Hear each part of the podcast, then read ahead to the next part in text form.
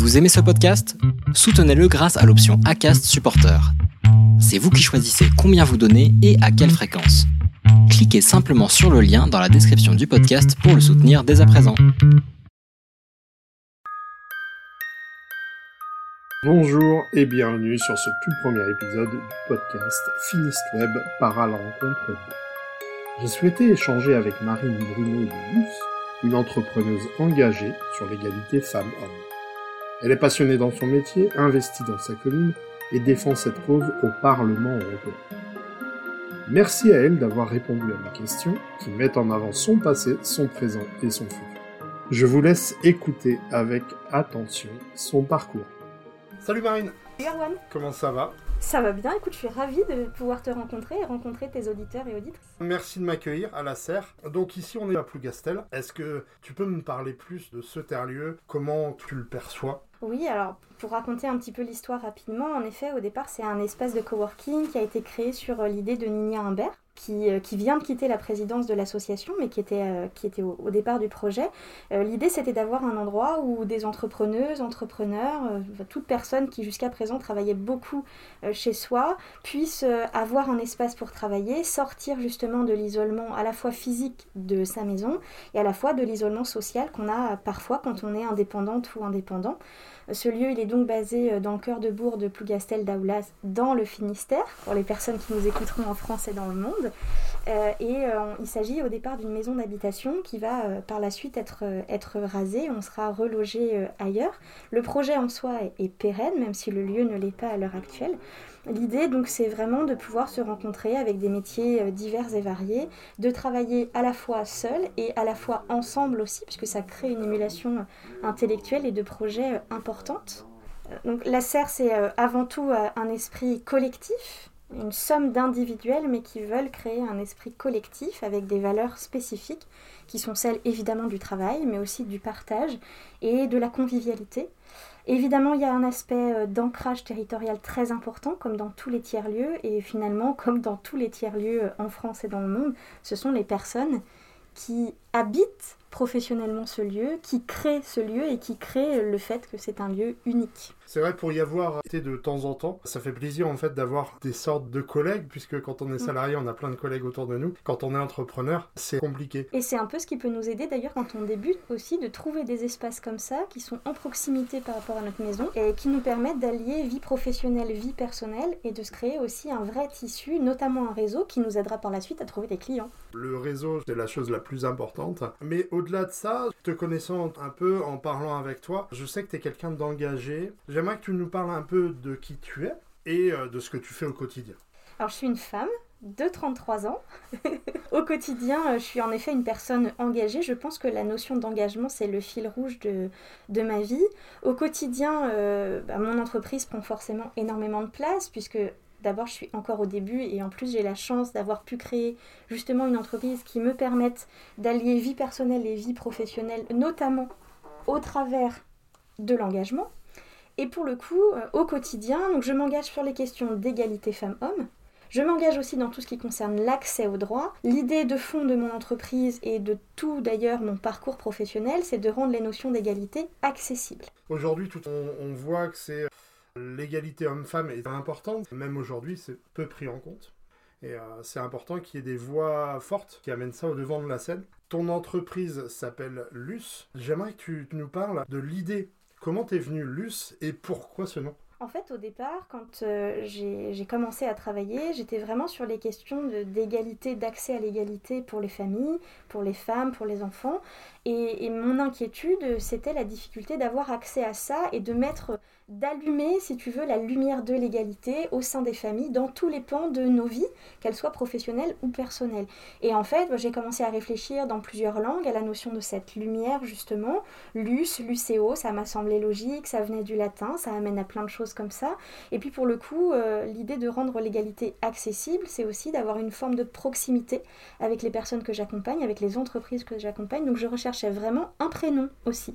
Et pour le coup, Luce, c'est logique. Je suis quelqu'un, je pense, qui aime avoir un style un peu vintage, être un petit peu décalé. Luce, c'est un vrai vieux prénom.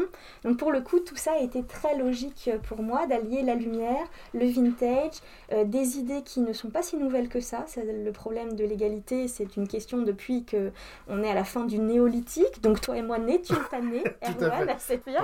Et pour le coup, bah, ce ne sont pas des idées nouvelles que celles qui concernent les questions d'égalité entre les femmes et les hommes.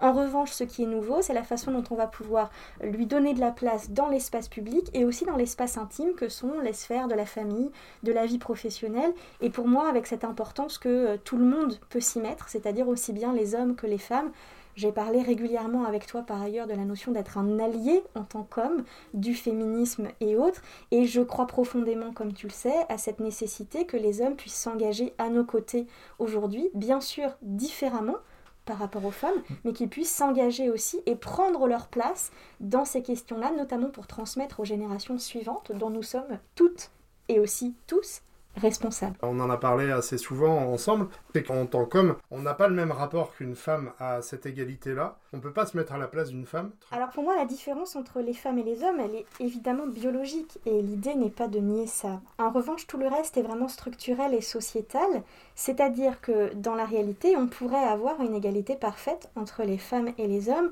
si on sortait de ce qu'on appelle les stéréotypes de genre, c'est-à-dire faire la différence entre le sexe, féminin, masculin, et le genre avec les stéréotypes qui s'y rattachent. Aujourd'hui, je suis d'accord avec toi, les hommes ne peuvent pas se mettre à la place des femmes, de même que les femmes ne peuvent pas se mettre à la place des hommes. En revanche, les hommes peuvent comprendre les problématiques, prendre leur part de responsabilité. Je pense notamment à un exemple très concret de celui de la charge mentale. Bien souvent, les femmes portent la charge mentale, même si on le voit dans les chiffres aujourd'hui, les hommes font de plus en plus en moyenne en France, participent de plus en plus aux tâches ménagères. La charge mentale, c'est l'ingénierie de la maison. Et je donnerai un exemple au travers de ça. Aujourd'hui, bien souvent, quand un couple hétérosexuel, femme, homme, veut inviter des amis à la maison, souvent l'homme pourra faire les courses, voire il pourra cuisiner, bien sûr. Mais tout ce qui concerne l'ingénierie autour de ce repas va être géré à quasiment 100% par les femmes. Faire la liste de courses, inviter les amis, et on sait que ça peut prendre un temps important pour trouver une date, pour caler les choses, pour savoir qui ramène quoi, à quelle heure on vient, chez qui on fait ça. Ensuite, il y a la question de la liste de courses, il y a les courses, il y a ranger les courses, il y a organiser le repas, il y a mettre la table, choisir la nappe, toutes ces choses-là, savoir ce qu'on va faire des enfants quand on a tous des enfants, comment on va les occuper sur ce temps-là, euh, qu'est-ce qu'on va faire pendant ce repas, est-ce qu'on est plutôt branché jeu de société, quel jeu de société on va faire, ce genre de choses.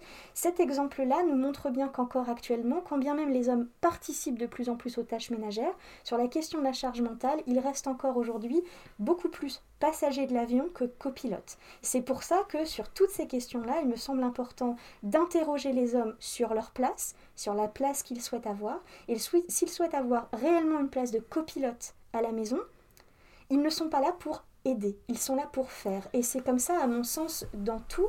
L'intérêt d'avoir ces, ces questions-là, euh, c'est, euh, tu vois, aujourd'hui, par exemple, je, propose des ateliers à destination uniquement des hommes, donc non mixité. J'invite ces hommes, en groupe de 5 à 10, à venir réfléchir aux notions qui sont euh, celles de notre jargon professionnel féministe, pas seulement la charge mentale qui est en train de passer dans le langage courant, mais par exemple la notion de privilège masculin comme tu le disais tout à l'heure, les hommes, vous ne pouvez pas vous rendre compte de ce qu'on subit réellement en tant que femme et des inégalités. Si on vient vous expliquer ces choses-là, vous pouvez les comprendre.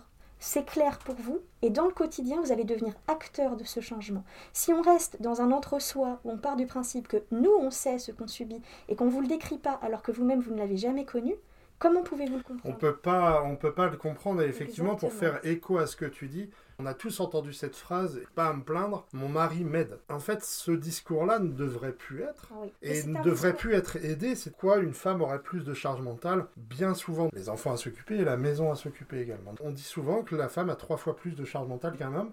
Et tu es là pour mettre ça en exergue et pour lutter contre ces pratiques-là qui sont aujourd'hui révolue. Ça passe évidemment par le fait de, si tu veux, les hommes et les femmes qui vivent actuellement dans ce monde, toi, moi et tous les autres, nous avons toutes et tous été construits dans une société patriarcale. Donc évidemment, nous-mêmes en tant que femmes, on nous a transmis des imagos qui viennent montrer le fait que nous devons avoir une forme de soumission. Et donc on a nous-mêmes intériorisé tout ça, et au quotidien, certaines femmes se disent contentes que leur mari aide. En réalité, euh, ça revient à distribuer des cookies, comme on dit souvent en matière féministe, c'est-à-dire qu'en gros, il faudrait gratifier les hommes quand ils prennent leur place au sein du foyer, idem dans la vie professionnelle d'ailleurs. À mon sens aujourd'hui, euh, ce fonctionnement-là avec des hommes qui disent qu'ils aident et des femmes qui se contentent d'un homme qui aide, c'est-à-dire qui est passager de l'avion et qui de temps en temps en gros peut servir un cocktail, bah, cette réalité-là, c'est une notion d'un passage d'étape les femmes ont commencé à travailler de façon officielle en France dans les années 60-70. Très peu elles ont, temps finalement. Hein, elles ont intégré donc les codes masculins sans pour autant perdre la charge qu'elles avaient à la maison. Aujourd'hui, on a de plus en plus d'hommes qui font des choses à la maison. On n'est pas encore dans une égalité parfaite, notamment en ce qui concerne l'ingénierie de la maison. De même au travail d'ailleurs, on laisse beaucoup des postes d'ingénierie, de tout ce qui va concerner un fonctionnement d'équipe, etc., à des femmes sans qu'elles aient forcément la reconnaissance, ni par le salaire, ni par le titre d'ailleurs. Et pour le coup, c'est tout ça qu'il faut venir changer. Et cette étape-là aujourd'hui où on va dire aux hommes, c'est très bien, vous nous avez aidés, vous avez commencé à prendre votre part. Aujourd'hui, devenez copilote avec nous et vous verrez l'intérêt que vous allez avoir vous aussi à tout ça. Moi, mon travail d'aujourd'hui, quand j'accompagne des groupes en non-mixité uniquement des hommes, c'est de leur montrer à la fois la réalité des femmes, et à la fois ensuite de leur dire maintenant vous faites quoi et qu'est-ce qu'on fait ensemble? Parce que l'idée n'est pas de mettre dos à dos femmes et hommes. On a eu besoin de le faire dans la féministe des années 60 et 70. Puis en 2020, on est à l'étape suivante. On entend beaucoup parler, enfin récemment dans l'actualité, de non-mixité. Mais dans l'autre sens. Pourquoi aller sur cette non-mixité de genre et pas mettre tout le monde ensemble? Est-ce que tu me parlais là-dessus? Avec plaisir, parce que c'est une question qu'on me pose régulièrement et j'aime beaucoup en parler. D'abord, moi, dans mon parcours, j'ai commencé à, réfléchir aux notions d'inégalité entre les femmes et les hommes, avec des femmes qui étaient euh, ce que j'appelais à l'époque des vieilles féministes. Moi, j'étais adolescente, je n'ai pas connu cette période où, par exemple, on s'est engagé euh, pour avoir le droit de contrôler son corps, l'IVG, etc. Je suis arrivée euh, après. Et de fait, euh, j'ai récupéré euh, la suite, si tu veux. Et j'étais beaucoup dans des endroits justement en non-mixité. Et puis ensuite, de par ma formation de travailleuse sociale, j'ai beaucoup travaillé surtout avec des femmes. Et quand je me suis intéressée à tout ce qui concernait la victimation des femmes, etc., je me suis dit que la notion de notre pouvoir, notre empuissancement n'était pas assez forcément mis en avant. À partir du moment où on avait été victime dans quelque chose, on était forcément ensuite victime toute sa vie. Et à partir du moment où un homme avait pu être agresseur, il le serait toute sa vie. Et cette, ce clivage-là me dérangeait, mais en même temps, je suis consciente d'une réalité une réalité très claire et c'est pour ça qu'aujourd'hui j'ai aucun problème avec la non-mixité. Euh, c'est le fait que déjà il y a beaucoup de ce qu'on appelle des boys clubs en France à l'heure actuelle. Ils disent pas leur nom. Ce sont par exemple des labels où il y a des critères tels que évidemment il ne peut avoir que des hommes au final puisque ce sont les hommes qui, tiennent en France notamment côté entrepreneuriat ben, les cordons de, de, la plupart des grosses entreprises. Sauf que en fait ça ne choque pas quand ce sont des hommes qui se retrouvent entre eux. Ça ne choque personne, voire même ça ne choque pas la plupart des femmes. En revanche à partir du moment où ce sont des femmes entre elles, on a peur qu'on complote. Alors, euh, si je peux me permettre euh, de spoiler un peu l'affaire, en fait, on complote sur rien du tout. Hein, tout va On fait les mêmes choses que les hommes entre eux au final, et on fait les mêmes choses que quand on est tous et toutes ensemble. En revanche, sur les questions de travail autour de l'égalité entre les femmes et les hommes, il y a des moments où la non-mixité est nécessaire pour que des femmes se retrouvent dans un espace dit safe et où elles puissent parler en toute liberté. Sans jugement, sans... Exactement, et, et, sans, sans enjeu à partir du moment où il y a un homme dans une pièce, il y a un enjeu potentiel, parce qu'on a aussi été construite comme ça, et où des hommes peuvent se retrouver entre eux pour parler des questions d'égalité, avec une femme qui vient les accompagner à se détruire comme je le fais aujourd'hui, pour que justement les hommes puissent se trouver dans un espace safe et où puissent dire des choses sans, sans qu'ils se sentent là aussi jugés. Après, moi mon travail aujourd'hui, c'est d'accompagner des hommes en non-mixité, des femmes en non-mixité, à la fois dans la vie personnelle, à la fois en sphère d'entreprise, c'est aussi ce que je propose. Par contre, il y a toujours un moment ensuite où on se retrouve ensemble en entreprise, parce que l'idée n'est pas de créer des espaces artificiels. Et tu l'auras remarqué, dans la vraie vie, dans le vrai monde, il y a des femmes et des hommes ensemble. Donc c'est important, notamment en sphère professionnelle, de faire avancer les hommes sur certains sujets, les femmes sur d'autres. Les femmes, on va être plus sur le, la capacité d'oser, l'empouvoirment féminin, etc. Et les hommes, plus sur le fait de faire la place aux femmes et d'être conscients de leurs privilèges, pour ensuite que ces privilèges-là, ils puissent les mettre en place sans paternalisme, à la fois pour eux-mêmes et à la fois pour les femmes dans l'entreprise, notamment des hommes en position d'encadrement.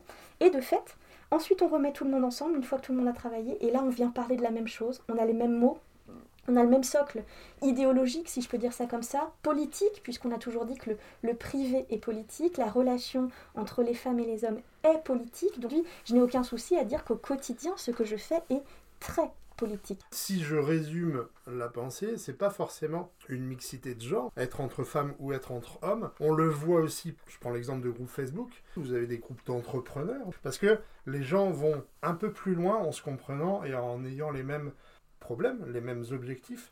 Ah, l'important, comme tu disais, c'est de ne pas s'arrêter là, et puis après de réunir tout le monde ensemble en parler. Ça fait combien d'années que tu as créé LUS Alors j'ai créé LUS depuis quasiment deux ans maintenant. Après, dans la réalité, sur tout ce qui concerne l'égalité entre les femmes et les hommes et les notions justement de sortir de ces places euh, de victimation d'un côté, d'agresseur de l'autre et de tous les clichés stéréotypes de genre qu'on peut avoir, j'ai commencé euh, dès 2006 en travaillant comme éducatrice spécialisée auprès d'adultes qui présentaient des déficiences intellectuelles ou des troubles psychiatriques et qui vivaient euh, en couple.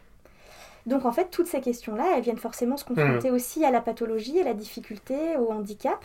Ensuite, un peu malgré moi, je suis rentrée à l'aide sociale à l'enfance à Paris, euh, et pas un peu malgré moi, je suis rentrée à l'aide sociale à l'enfance, mais un peu malgré moi, j'ai commencé à travailler aussi sur ce sujet-là, parce que j'ai été amenée à travailler dans des situations où il y avait justement des placements d'enfants, notamment mmh. euh, suite à des violences conjugales et des féminicides. Et c'était des sujets que je, connaissais peut-être un, peu moins bien, notamment le féminicide, j'y avais pas été confrontée.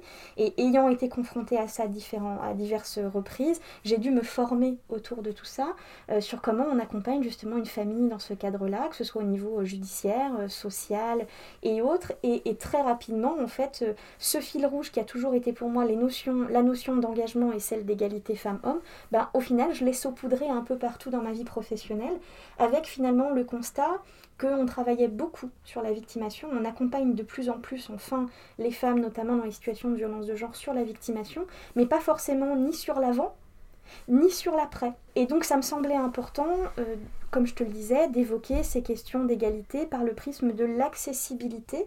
Peut-être ça ma déformation professionnelle d'éduc à la base. Et c'est aussi pour ces raisons d'ailleurs que je siège au Conseil de l'Europe depuis 2016 pour une OING. D'ailleurs on était en session euh, la semaine dernière. Euh, l'idée, là aussi, c'est de pouvoir rapporter à différents niveaux d'échelle, donc comme tu le vois, la proximité dans la vie personnelle et professionnelle, aussi une autre échelle de proximité parce que je suis conseillère municipale dans mon village à Dirinon, là aussi en Finistère.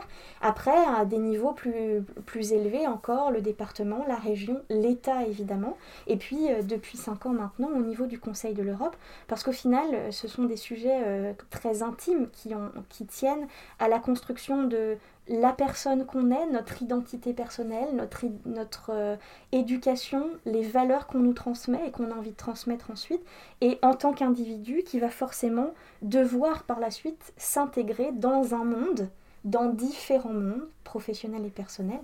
Et donc c'est tout ce chemin-là, euh, c'est toutes ces étapes-là au sein desquelles moi j'ai envie d'être présente avec mon entreprise. Euh, aujourd'hui, mon cabinet de conseil, mais surtout sur la question de donner le pouvoir aux femmes et aux hommes de penser de façon beaucoup plus égalitaire. Pour, euh, parce que pour moi, ce qui est important au final, c'est la notion de liberté.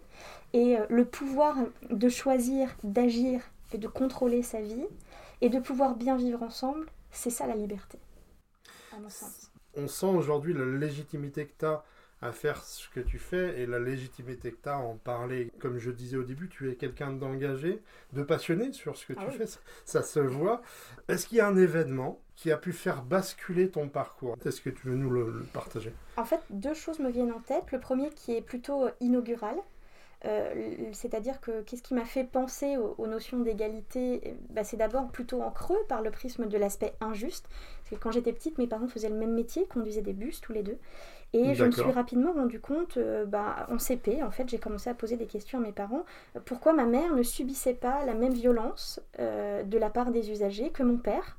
Euh, dans le travail. Pourquoi ma mère, elle était aussi discriminée parfois dans son métier euh, par ses propres employeurs et collègues, pourquoi elle subissait des réflexions, alors qu'ils faisaient la même chose? Mm. Et, c'est là que mes parents ont commencé à, m'expliquer euh, ben, les inégalités que subissent les femmes dans la vie professionnelle, notamment dans des métiers dits encore assez masculinisés. Ma mère, elle travaillait dans un endroit où il y avait plus de 500 hommes et deux femmes. Donc il y avait la pression et par les usagers, euh, les personnes qui agressent plus les femmes que les hommes, et puis aussi au sein, euh, au sein du métier, au sein de son centre Par la bus. hiérarchie, par La les... hiérarchie, les propres collègues, les, les propos euh, euh, sexistes, les blagues vaseuses et tout ce que tu peux imaginer qui peut se passer dans un espace très masculinisé Mm. dans les années 80-90. Donc ça c'est le premier aspect et mes parents là-dessus ils ont été extrêmement ouverts. Euh, Ils m'ont offert tous les bouquins que je voulais, ils m'ont donné à penser, ils ont toujours répondu à toutes mes questions. Quand ils se sentaient limités, ils m'orientaient vers des personnes qui leur semblaient euh, disposer d'une certaine expertise. J'ai passé, je pense, euh, mon enfance dans les bibliothèques, etc. Parce que c'était vraiment des sujets qui, qui m'intéressaient profondément, avec donc cette, cette question inaugurale. Et puis ensuite, j'ai eu la chance donc de travailler comme éducatrice spécialisée pendant un peu plus d'une dizaine d'années, et ensuite d'intégrer un syndicat de cadres. Et au sein de celui-ci, j'ai découvert la réalité du sexisme la réalité euh, de, bah, aussi du- d'une agression hein, de la part d'un collègue d'un autre syndicat, le non-soutien. La pression aussi, parce que je venais de passer la trentaine, la pression, non pas par ma famille pour le coup, mais par l'extérieur, de tout ce qui concernait euh, la reproduction. C'est-à-dire, tu es une femme, tu as 30 ans, euh, on- tu es cadre, résumé à ton utérus. Oui, le cadre, le cadre logique de la pensée, de la pensée, je dirais unique, c'est à que fait. normalement on est humain et on doit se reproduire. C'est malheureux en fait de, de devoir suivre un cadre qui nous est prédéfini depuis l'enfance. Tout à fait. Pourquoi suivre une voie plutôt qu'une autre? Pourquoi cette voie-ci serait meilleure qu'une autre? Chacun est libre d'avancer comme il l'entend, comme il le veut. avec son temps, avec ses valeurs. Et, et en fait, les, les femmes, à partir de 30 ans, de toute façon, euh, j'avais une amie féministe qui me disait euh, Tu verras, Marine, euh, à chaque décade, on a une nouvelle problématique, puisque le féminin est par essence problématique pour les médecins, pour les politiques, etc. Et c'est vrai qu'à 20 ans, tu es cervelé, à 30 ans, tu dois faire des enfants, à 40 ans, tu vas être en retard parce qu'il faut que tu t'occupes de tes gosses, donc tu pas employable, à 50 ans, tu es ménopausée, donc, on Mm. l'a déjà sorti, tu seras forcément plus lente au travail, à 60 ans, tu es bonne achetée, puis alors en fait, après, euh, bah, tu le vois même dans les, les politiques qui concernent, par exemple, le cancer du sein, le, la, la- Mm. la mammographie est remboursée en France jusqu'à 74 ans. Parce qu'après, ben, en fait, si tu as un cancer du sein, ça n'intéresse pas les pouvoirs, que ça- Mm. c'est moins grave. Et d'ailleurs, je reparlerai prochainement dans une autre, euh, dans une chronique aussi de la, la santé bikini, c'est-à-dire euh, le fait qu'on va beaucoup s'intéresser à la santé des femmes sur ce qui concerne les parties du corps cachées par un, un bikini, puisque euh, ce sont Mhm. des femmes, elles vont être vraiment vues par le prisme de tout ça, et puis tout le reste, alors que nous aussi on dispose d'un cœur, d'un pancréas et d'un estomac, bah, sera beaucoup moins bien diagnostiqué. Les hommes sur ce point euh, subissent eux-mêmes d'ailleurs des inégalités de santé. Tu sais qu'à l'heure actuelle, un homme sur quatre qui va se faire une fracture après 65 ans, on ne va pas lui proposer un test de dépistage de l'ostéoporose, partant encore aujourd'hui du principe que l'ostéoporose est une maladie féminine, ce qui est pourtant absolument faux. Vous, messieurs, vous êtes autant sujet potentiellement à l'ostéoporose que nous, femmes, sachant qu'aujourd'hui, les femmes fument quasiment autant que les hommes et que c'est Mhm. aussi un facteur de, de risque. Donc quand on parle des notions d'égalité et aussi par le prisme des inégalités, Ça vient a- aussi. ça a concerne les femmes, mais en fait ça concerne les hommes tout le également. monde. Ouais, tout D'où le monde. l'importance Mm. que, messieurs, vous puissiez aussi vous saisir de ces questions pour vous-même et puis pour les femmes que vous aimez, puisque quand on est un homme, on a forcément des femmes ou des filles autour de soi Mm. auxquelles on tient. De même qu'en tant que femme, on a forcément des hommes des, ou des petits garçons auxquels on tient autour de nous. Et c'est cette, euh, ce lien-là, euh, qui soit filial, amical, en tout cas ce lien humain qui fait qu'on est tous et toutes responsables des questions d'égalité, à mon sens, euh, aujourd'hui, à la fois pour soi et à la fois pour ceux qu'on aime. C'est des choses que je ne savais pas sur le côté médical. Je reviens sur ton parcours et des personnes que tu as pu rencontrer dans ta vie. Est-ce que tu penses qu'on peut réussir seul, Ma- professionnel? Ma réponse va te surprendre, évidemment, puisque je vais te dire que non. je blague. Euh, non, mais clairement, je, je crois que personne ne peut se construire seul. hein. On est, euh, je veux dire, euh, il est évident que les êtres humains sont des êtres sociaux, y Mm. compris dans l'aspect professionnel. Euh, si on reprend l'exemple de la serre ici, moi j'avais un grand bureau chez moi, j'avais un grand confort et j'aurais pu travailler comme ça. Sauf que dans la réalité, euh, mon entreprise, je ne me voyais pas continuer à la faire dans ma chambre. euh, On a besoin de coin. contact social Exactement. pour évoluer, J'avais pour besoin, avancer. exactement, de rencontrer des gens qui ne font pas du tout le même métier que moi, parce que c'est aussi de là que ça vient. cette question d'émulation, c'est rencontrer des des gens qui vont euh, bah, mettre un peu des gifles intellectuellement. Euh, c'est peut-être pas pour rien que toi et moi, on est en train d'échanger aujourd'hui. Euh, ton métier et le mien n'ont absolument rien à voir. Dans l'idée, rien à voir sur le papier. Et mm. au final, chaque fois qu'on a l'occasion, toi et moi, on discute, on vient se questionner, on pense l'un à l'autre sur des sujets. Tiens, ça, je vais poser la question à Erwan. Et toi, bah tiens, ça, je vais poser la question à Marie. Ça amène des réflexions, de se confronter, confronter ses idées à d'autres personnes. Ça fait mûrir d'autres idées.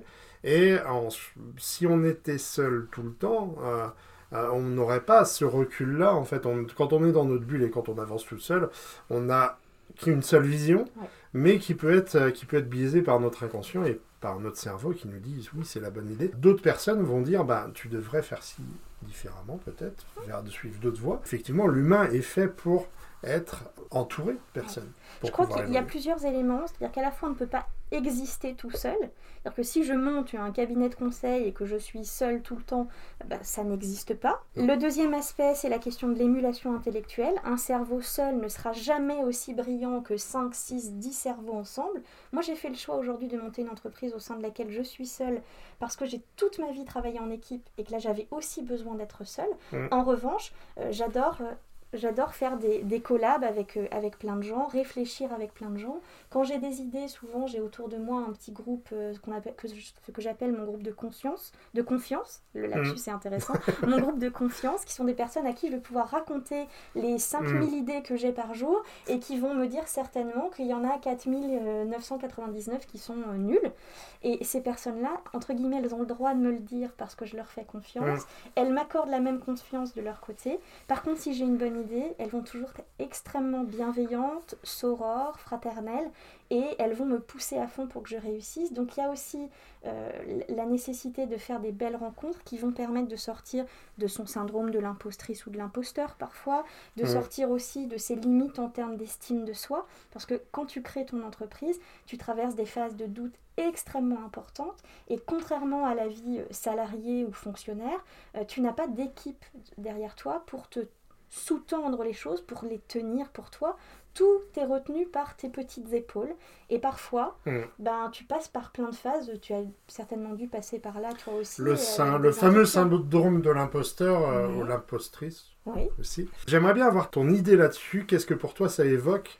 Est-ce que, est que tu as toi-même eu ce syndrome-là? Et puis, qu'est-ce qui t'a fait te dire, bah non, je suis légitime à ce que je fais et puis je suis pas, je suis pas une impostrice Je crois que la première chose qui m'a fait sortir de mon syndrome de l'impostrice et d'où je tire ma légitimité, c'est mes études.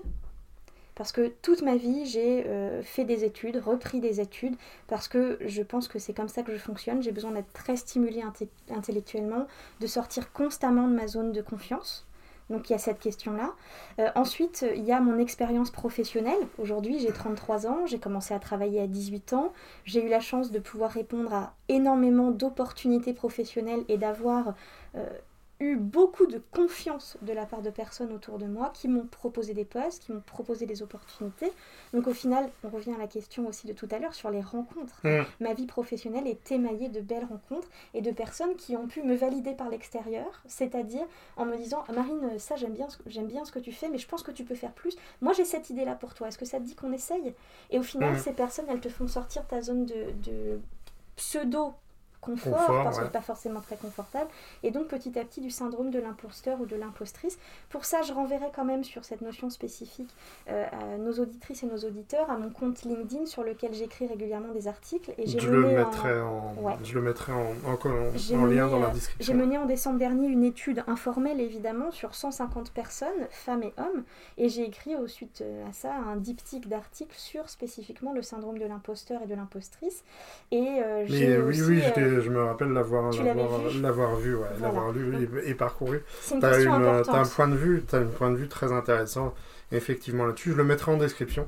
Hum, tu m'as offert une super transition à une prochaine question. Est-ce que tu veux nous raconter une rencontre qui a pu changer, bouleverser ta vie? Alors pour le coup, tu vois, immédiatement me vient euh, un collègue, la rencontre, l'échange que j'ai eu avec un collègue au Conseil de l'Europe, qui était euh, directeur de plusieurs écoles de travail social dans le sud de la France. Il m'a proposé qu'on déjeune ensemble et il voulait euh, m'embaucher euh, et me donner vraiment carte blanche dans ces écoles. Sauf que j'avais déjà le projet à l'époque de m'installer à Brest. Mmh.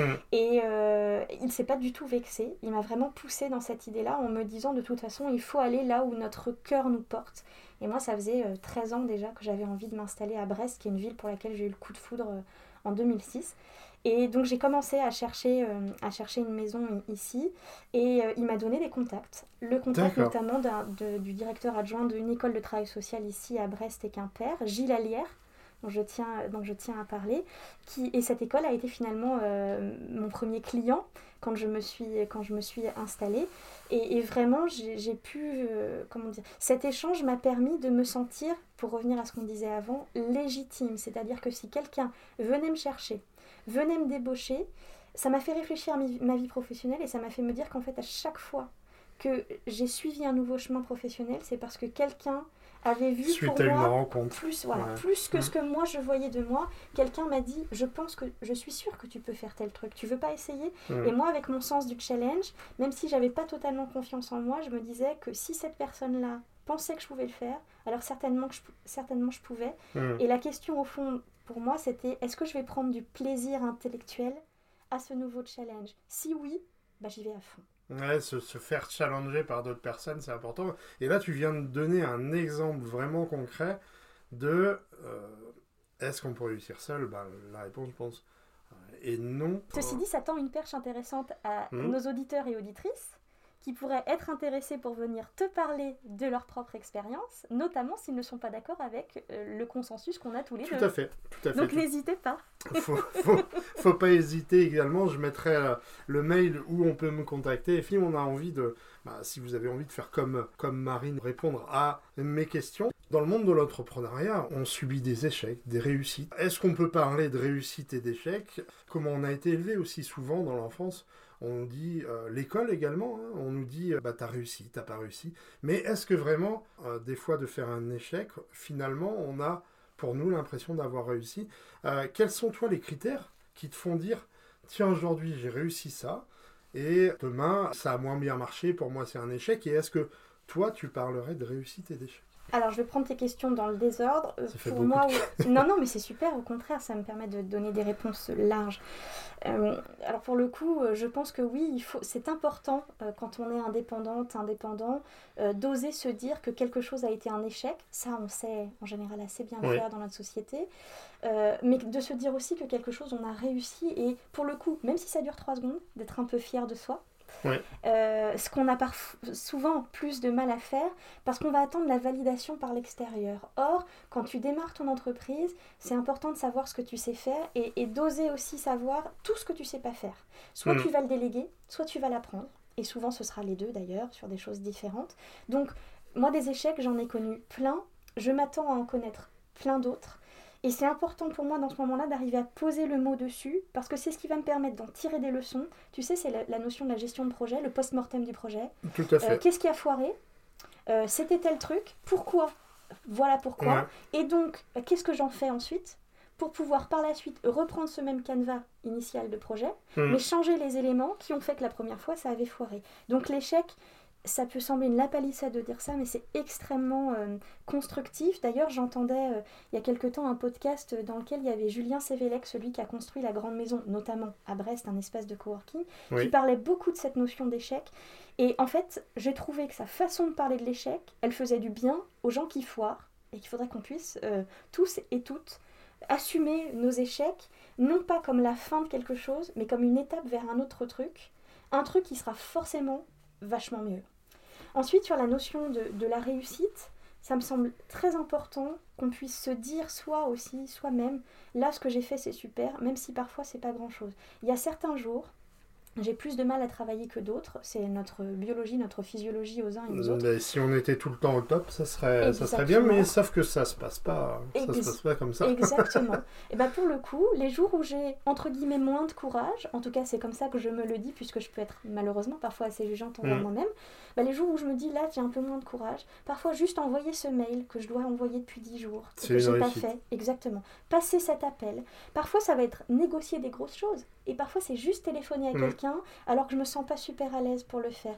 Et dans ce moment-là, quand je raccroche, me dire bah là j'ai assuré. Bah, c'est de se appelé. donner des, des petites shoots de dopamine. Pour en revenir sur les, sur les échecs, euh, moi ce que je pense, ce que développe beaucoup euh, Fabien Olicard dans un de ses livres, le bonheur est caché dans un coin de notre cerveau. La vie qu'on a eue est jonchée d'échecs. Quand on a appris à marcher, on s'est pas levé tout de suite du jour au lendemain et on a marché directement.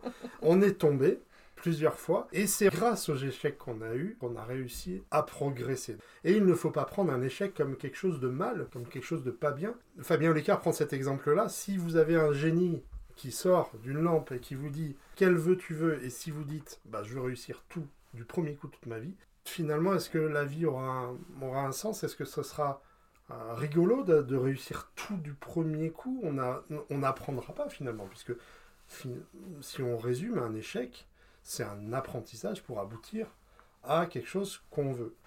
Ça, et ça, ça demande, à mon sens, pouvoir euh, réagir à l'échec pour en faire quelque chose. Ça demande d'être construite ou construit avec une certaine humilité, mais d'avoir aussi quand même un espèce de petit socle d'estime de soi pour que cet échec ne nous semble qu'une étape, plutôt qu'il nous démolisse. Tu vois, concrètement, en Mm. montant mon entreprise, si je m'étais arrêtée au premier échec, ma boîte, elle aurait duré trois jours. Sûrement. Je crois qu'on a tous ce même constat-là. Et, pourtant, regarde, on s'en sort bien au final. Bah ouais, c'est plutôt, plutôt pas mal. Mais aussi le rapport Pareil à l'échec. Pareil dans tout. Bah ouais, le rapport à l'échec aussi est beaucoup la vision des autres. Oui. Parce que, comme on l'a dit, on fait beaucoup de rencontres dans notre vie. Et si on, si on écoutait vraiment tout le monde sur les conseils, on n'avancerait pas loin parce que ils vont juger par rapport à leur façon de penser. Euh, Tout à fait, leur propre grille aussi de, de valeurs, euh, la, façon dont ils vont voir les choses. C'est aussi pour ça que le parcours de l'entrepreneuse, de l'entrepreneur, de quelqu'un qui démarre seul, on est aussi obligé de se construire notre propre socle euh, de valeurs, de ce que c'est la réussite, de ce que c'est l'échec. Euh, moi, chaque fois que je réussis quelque chose, euh, je relativise souvent en me disant, bah, finalement, si j'ai réussi à le faire, c'est que c'était pas si difficile que ça. Et puis la fois suivante, on va me proposer une autre chose, et une autre chose, et je vais me dire, oh maintenant c'est trop dur pour moi, sauf que mes proches vont me dire, mais pas du tout, vas-y, essaye, Mm. et tu verras. Et ils me disent toujours, si tu foires, bah t'auras appris quelque chose. Bah c'est ça. C'est en, pour résumer, c'est en faisant des échecs qu'on apprend à réussir. Mm. La finalité, c'est quand même le succès, bah, de réussir quelque chose qu'on a projeté. J'aimerais que tu reviennes en arrière, au tout début, quand tu as, voulu, que tu as eu l'idée de Luce. Mhm. Tu savais peut-être même pas que ça s'appellerait Luce. Qu'est-ce que tu aurais aimé avoir comme conseil? Est-ce que aujourd'hui tu peux donner un conseil à quelqu'un qui souhaite se lancer, qui a une idée et qui se dit oh, c'est trop dur, j'y arriverai pas? Mon premier conseil, ce serait, mais tu vois, là aussi, c'est vraiment à l'aune de ma propre grille. Mm. euh, pour- sur les choses. Donc ça pourra ne pas concerner plein de gens. Mais ma- mon premier conseil, ce serait d'écrire une liste de ce qu'on considère comme étant nos 10 points faibles, transposables dans la vie professionnelle évidemment, et nos 10 points forts. Aujourd'hui, j'accompagne des personnes, je les fais travailler autour de ça, notamment sur ce qui concerne la prise de parole en public, l'empuissancement de façon générale. On se rend compte que trouver 10 points faibles, T'en as C'est- 7 que tu trouves ouais. facilement, vraiment. Trouver 10 points forts, notamment des compétences transversales, c'est-à-dire utilisables dans la vie professionnelle. Quand t'en trouves 5, t'es déjà super fier et ça t'a pris du temps. Donc ça montre bien qu'on n'est pas construite et construit pour voir les choses positives de soi-même. Pour moi, ça c'est la première chose. Ensuite, d'écrire beaucoup. J'ai eu un, pendant 10 ans, j'ai eu un carnet dans lequel j'écrivais toutes mes idées. Tout ce que j'aurais envie de faire, tout ce que j'aurais envie de mettre dans mon entreprise. Ensuite, ça m'a permis de barrer des choses Mm. que je ne pourrais pas faire pour diverses raisons. Et j'ai fini par choisir et calibrer exactement mon cabinet de conseil en fonction de ce qui me semblait le plus pertinent, le plus stratégique, et puis aussi le plus en lien avec la réalité du monde géographique, politique, de l'ancrage, de la vie de- que moi j'avais à ce moment-là et de ce que j'avais envie de faire. Et clairement, euh, en 2010, quand j'ai commencé à penser à Luce et à écrire autour de tout ça, euh, il est évident que l'entreprise que j'imaginais n'est pas du tout la même que Mm. celle que j'ai créée ensuite en 2019, parce qu'entre-temps, le monde a changé et moi aussi. Et c'est Oui. parfait. Donc pour moi, le premier conseil, c'est d'écrire et aussi de vraiment de faire une espèce de checklist sur soi-même, parce qu'ensuite, tu vas pouvoir t'appuyer sur ce socle-là. Quand tu sais que tu es quelqu'un de super organisé, bah, tu te dis, ben là, je sais que là-dessus, j'aurai pas d'inquiétude, mais peut-être que mon point faible, c'est que je peux être parfois un petit peu rigide. Ben, dans ce cas-là, je vais m'entourer de personnes qui seront un peu plus sur un mode créatif, un peu plus, entre guillemets, bordélique, et ces personnes vont m'amener à réfléchir et à me dérigidifier aussi dans ma conception. Donc c'est toujours l'importance d'être, d'avoir des gens autour de soi, évidemment, Oui, qui vont fait. venir euh, t'apporter une forme de complémentarité. Mm. Euh, Aujourd'hui, moi, j'adore travailler, par exemple, avec euh, l'ancienne présidente de la CER, Ninia Imbert, Mm. parce que justement, on est très complémentaires, on n'a pas les mêmes compétences, la même expertise professionnelle, mais en même temps, quand on est ensemble, j'ai envie de dire qu'il se passe toujours mille trucs, et que ces mille trucs, à chaque fois, il va en accoucher un projet intéressant, un truc constructif, qu'on aura vu chacune et qu'on aura créé euh, par le prisme de nos propres fonctionnements, limites et points forts. Donc, si on résume bien, ayez toujours un carnet sur vous, parce que euh, on va penser à des choses, mais si on ne note pas l'idée qu'on a eue, on n'y reviendra pas. Et ça se trouve, ça sera l'idée qui fera qu'on réussira et se dire ah oui c'est ça que je veux faire. Le conseil numéro un, notez, prenez un carnet, notez et faire une introspection sur soi Mhm. et savoir nos points forts, nos faiblesses. Est-ce que tu peux nous conseiller un livre? En ce moment, euh, il y a un livre qui m'a passionné dernièrement, euh, qui s'appelle Le coup de la virilité de Lucille Peytavin. Et le sous-titre de ce livre, c'est euh, Ce qu'on gagnerait si les hommes étaient élevés comme les femmes. Au final, c'est un livre extrêmement intéressant. Tu vois, moi, dans ma démarche de professionnel, ça fait partie des livres qui me manquaient, c'est-à-dire d'avoir des chiffres sur ce que ça coûte la façon dont on va nous élever selon des stéréotypes de genre et donc élever les hommes pour être plus sur la violence, sur ceci, sur... Dans la réalité, aujourd'hui, tu vois, notre gouvernement nous parle d'un plan de relance de 100 milliards. Ce que coûtent à la justice les hommes en France, alors qu'ils sont que 48% de la population, c'est 95,2 milliards d'euros par an. Un homicide, ça coûte à la société 3 millions d'euros, si je suis vraiment très concrète et très froide, si je peux dire ça comme Ouais. ça, très pragmatique. Donc pour le coup, euh, ce livre, il me semble extrêmement intéressant. Après, si je veux être dans quelque chose de euh, plus libre accès à tout le monde et plus large, il y a le livre de Margot Collet euh, qui s'appelle Le féminisme pour les nuls, dans, tu sais, la collection euh, Gna Gna pour les nuls. Là. Euh, ce livre, il est vraiment génial, il retrace l'aspect historique, tous les termes importants. Je mettrai en lien d'ailleurs dans, dans la Il description. donne plein de euh, playlists, de bouquins, de livres, etc. Et c'est vraiment accessible à toutes, à tous, y compris à des adolescentes et adolescents. Et je pense qu'aujourd'hui, c'est important de leur parler parce que l'avenir, c'est pas moi. Aujourd'hui, on est dans une société où on- le numérique est présent partout. D'ailleurs, j'en sais quelque chose puisque euh, j'en fais mon quotidien d'aider les personnes qui sont pas à l'aise avec le numérique. Qu'est-ce qu'aujourd'hui le numérique t'apporte au quotidien Alors aujourd'hui, au quotidien, euh, bah déjà pour l'instant, je n'ai pas de site internet et euh, je suis en train de travailler sur cette question, mais donc j'utilise de fait beaucoup les réseaux sociaux, Mhm. euh, spécifiquement Facebook, Instagram et LinkedIn, qui sont accessibles facilement pour moi et, et pour lesquels j'ai commencé à faire des formations, etc. Justement pour que ça me soit accessible. Parce que ça n'est pas naturel du tout pour moi d'aller sur les réseaux sociaux. C'est une autre façon de penser, c'est une autre façon d'agir. euh, Exactement. Ce que j'aime, ouais. c'est l'aspect de la réflexion autour de tout ça, ta ligne éditoriale. Ça, ça me parle. L'aspect technique en soi, euh, c'est vraiment au-delà de ma compétence. C'est pour ça que je m'entoure de personnes qui, elles, savent, savent faire. Mm. Euh, parce que pour le coup, bah, tu vois, là-dessus, je suis obligée de déléguer. Quoi. Je, Ouais. ne sais pas tout faire. Et, et ça aussi, c'est important que je puisse me le dire. Donc il y a ça. Après, en termes de, de logiciel ou d'application, je sais pas comment on peut appeler ça, mais j'utilise énormément Canva pour euh, Oui, créer c'est- justement des éléments de... C'est une application web, effectivement, sur le web ouais, uniquement. Ah, Ça, c'est quelque chose qui est simple d'utilisation, que tu peux rapidement prendre en main pour faire des choses simples là aussi. Donc, euh, je suis plutôt à l'aise aujourd'hui avec, cette, euh, avec cet outil et je le trouve dans sa version gratuite, c'est la seule que j'ai pour l'instant, mais je le trouve plutôt ludique. Euh, Je l'utilise également pour faire, te- pour faire beaucoup de graphismes. Enfin, si même les pros l'utilisent, alors- j'utilise aussi Photoshop pour des, des choses un peu plus complexes, mais avec la magie de Canva, c'est qu'on passe pour un graphiste sans lettres. Il y a souvent des modèles prédéfinis. Après, si on veut aller un peu plus loin, il y a beaucoup plus de modèles dans la version payante. On, on peut faire des équipes autour de Canva. Mm. Donc, pour réduire le coût, pour la petite info, hein, c'est un logiciel qui est à 12,90 par mois. Est-ce qu'on peut dire que aujourd'hui, tu ne peux pas faire sans?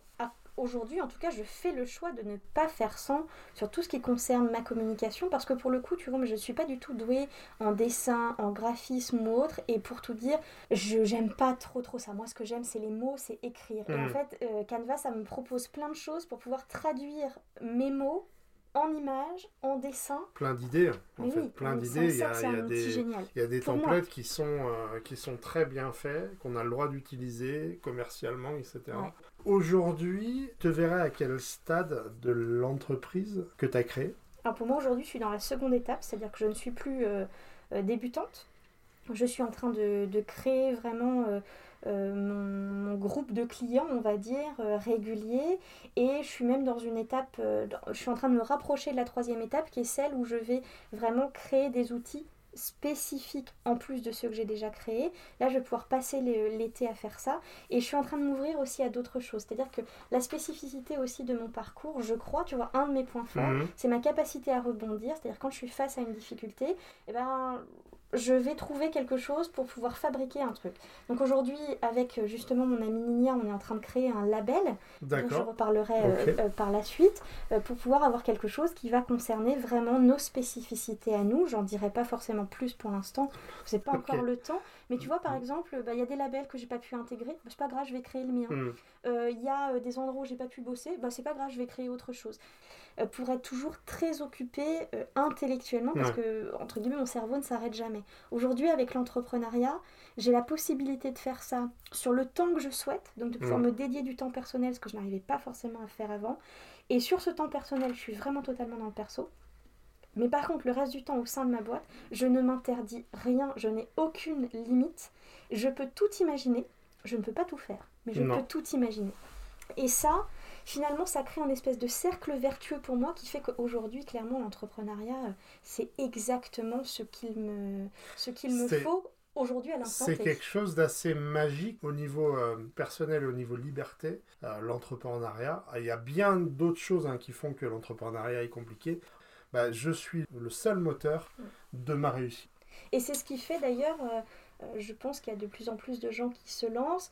Euh, par contre, ce qui fait que, ce qui fait que ça réussit, c'est que on ne voit pas seulement cet aspect-là, qui est l'aspect positif. La médaille a aussi un revers, et ce qui fait d'ailleurs qu'on accepte de, subir ou de gérer le revers de cette médaille, c'est justement cependant mmh. qui est la liberté importante, notamment quand on est des personnes assez euh, créative, j'ai envie de dire, bah, l'entrepreneuriat permet vraiment de créer plein de choses et, de dépasser beaucoup, beaucoup de, limites. Ceci dit, mon idée n'est pas du tout de, mettre dos à dos, euh, là encore, de mettre dos à dos l'entrepreneuriat et la vie salariée.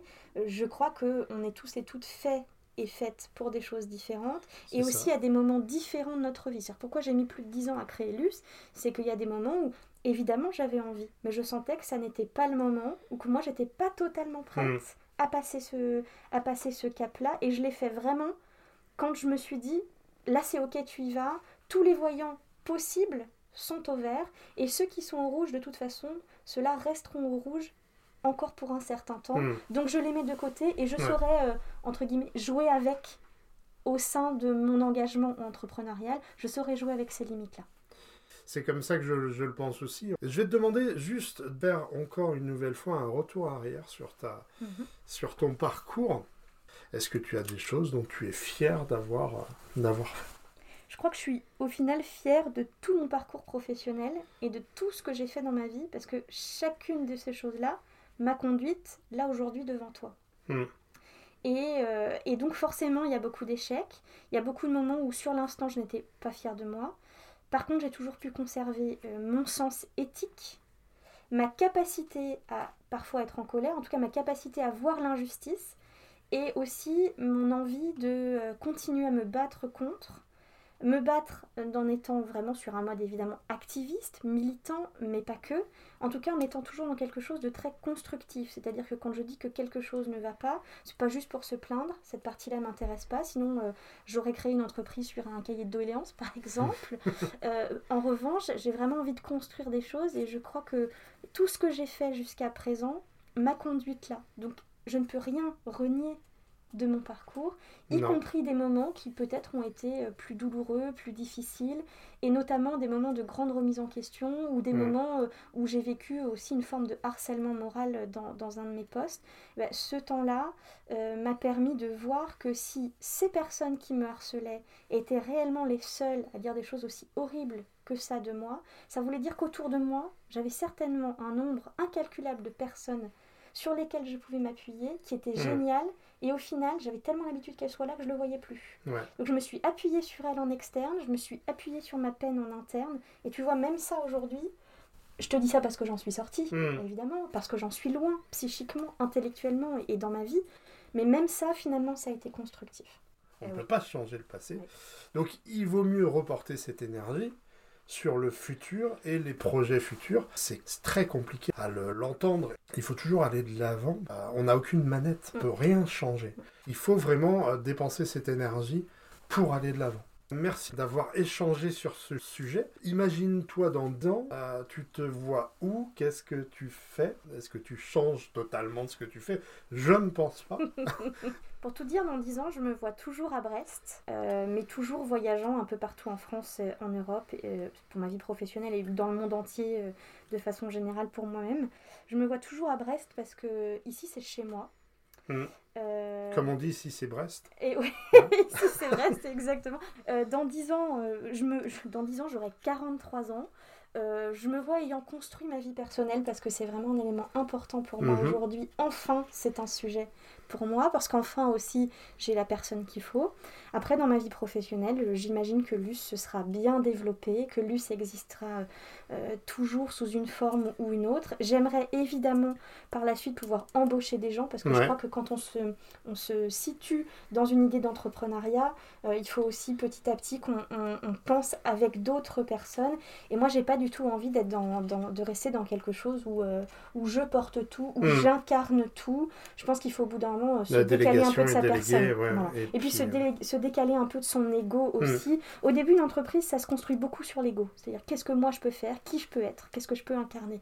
Et puis au bout d'un moment, bah, tu te décales forcément un petit peu, un petit peu de ça. Donc dans 10 ans, je, je- je- l'US sera bien développé. J'aurais pu construire aussi euh, à côté. Et je pense que je serai toujours... euh, je serai toujours ici parce que je crois que je ne peux pas vivre sans Brest. En fait, depuis 2006, je n'ai pas pu vivre sans Brest. Je venais euh, tous les week-ends. Je Mhm. travaillais à Paris et je voyageais un peu partout. Mais pour le coup, j'ai senti qu'ici c'était mon ancrage et je, ne- je ne vois pas comment j'arriverais un jour à me lasser de, ce Brest. petit bout du monde. Mais Ah après, ouais. est-ce qu'on est obligé avec tout On revient au numérique aujourd'hui, on peut, on peut travailler. Enfin, tout dépend du travail, bien sûr. Si c'est du travail manuel en usine, c'est compliqué de faire ça en télétravail. Mais dans nos métiers aujourd'hui, on peut le faire un peu de n'importe où finalement. Et puis, euh, et puis Brest, on a la 4G, on a, le- on a la fibre, on a Oui, pour certains, pour certains non, mais si, si, je vous assure, on a la fibre, on a tout. tout à fait. Mm. Et puis je, je trouve que le, le Finistère, c'est à- évidemment c'est là où tout commence, c'est là où, euh, où tout se termine parce que c'est la fin de la Terre, mais la fin de la Terre, elle nous emmène forcément vers autre chose. Donc euh, je, je ne peux pas imaginer ma vie euh, réellement ailleurs que, ailleurs que dans ce bel ancrage-là où, où je peux me baigner tous les jours, toute l'année si je veux, avant d'aller au travail. C'est quand même Il faut incroyable. avoir une combi quand même. Je pense, non? Je sais pas. Non, Non. enfin forcément. la, la- la température de l'eau, c'est pas évident. Ah ouais, oui, mais je suis de Cherbourg à la base, donc euh, Non, mais ça va alors. elle me semble chaude ouais. ici. Ok, merci pour cette projection. Maintenant, je vais te demander de faire un travail encore plus difficile, c'est de te projeter à la retraite. Alors jusqu'à il n'y a pas longtemps, j'avais un peu ce- cette espèce de, de complexe de jeunisme là où je ne pensais jamais à la retraite. Et justement, en échangeant avec toi à un moment, tu avais fait un article où tu m'avais posé cette question. Ouais. Et sur le moment, j'étais un peu embêtée pour te Une répondre. interview, une interview effectivement comme, comme Écrite, celle écrite. ouais. Et en fait, sur le moment, j'étais un peu embêtée pour te répondre. Sauf qu'au final, ça a déclenché, tu vois, c'est toujours comme ça les rencontres, Mm. ça a déclenché cette réflexion.